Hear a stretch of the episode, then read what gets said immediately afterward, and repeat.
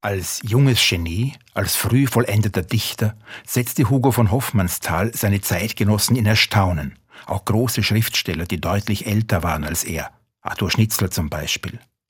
Doch so plötzlich und selbstverständlich die Gedichte aus ihm hervorzuquellen schienen, so unerwartet verschwanden sie auch wieder.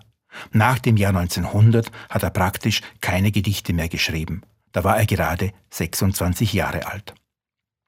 Doch im Jahr 1902 verfasste Hoffmannsthal seinen folgenreichsten und bis heute am meisten interpretierten Text, den fiktiven Brief eines ebenso fiktiven Lord Chandos an den englischen Naturwissenschaftler und Philosophen Francis Bacon, datiert vom 22. August 1603. Darin erklärt der Lord, warum er, der einst gefeierte Dichter, seit zwei Jahren verstummt sei. Er schreibt, mein Fall ist in Kürze dieser. Es ist mir völlig die Fähigkeit abhanden gekommen, über irgendetwas zusammenhängend zu denken oder zu sprechen. Von den abstrakten Worten, sagt Lord Chandos dann, sie zerfielen mir im Munde wie modrige Pilze.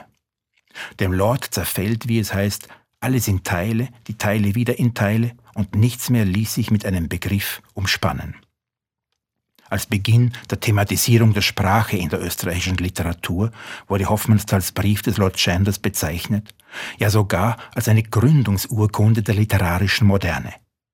Sicher ist, dass Lord Chandos gegen Francis Bacon, den Begründer der modernen Naturwissenschaft, der instrumentellen Wissenschaftssprache, ein poetisches Verhältnis zur Welt entgegensetzt. Mir bedeutet Hoffmannsthals Brief des Lord Chandos sehr viel, weil er Phrasen wie eine Sprache beherrschen oder über eine Sprache verfügen als völlig falsch entlarvt. Gerade wenn ich schreibe oder übersetze, erfahre ich, dass ich weder über meine sogenannte Muttersprache verfüge, noch über eine andere, sondern mich oft den Worten überlassen muss, die auf mich zukommen.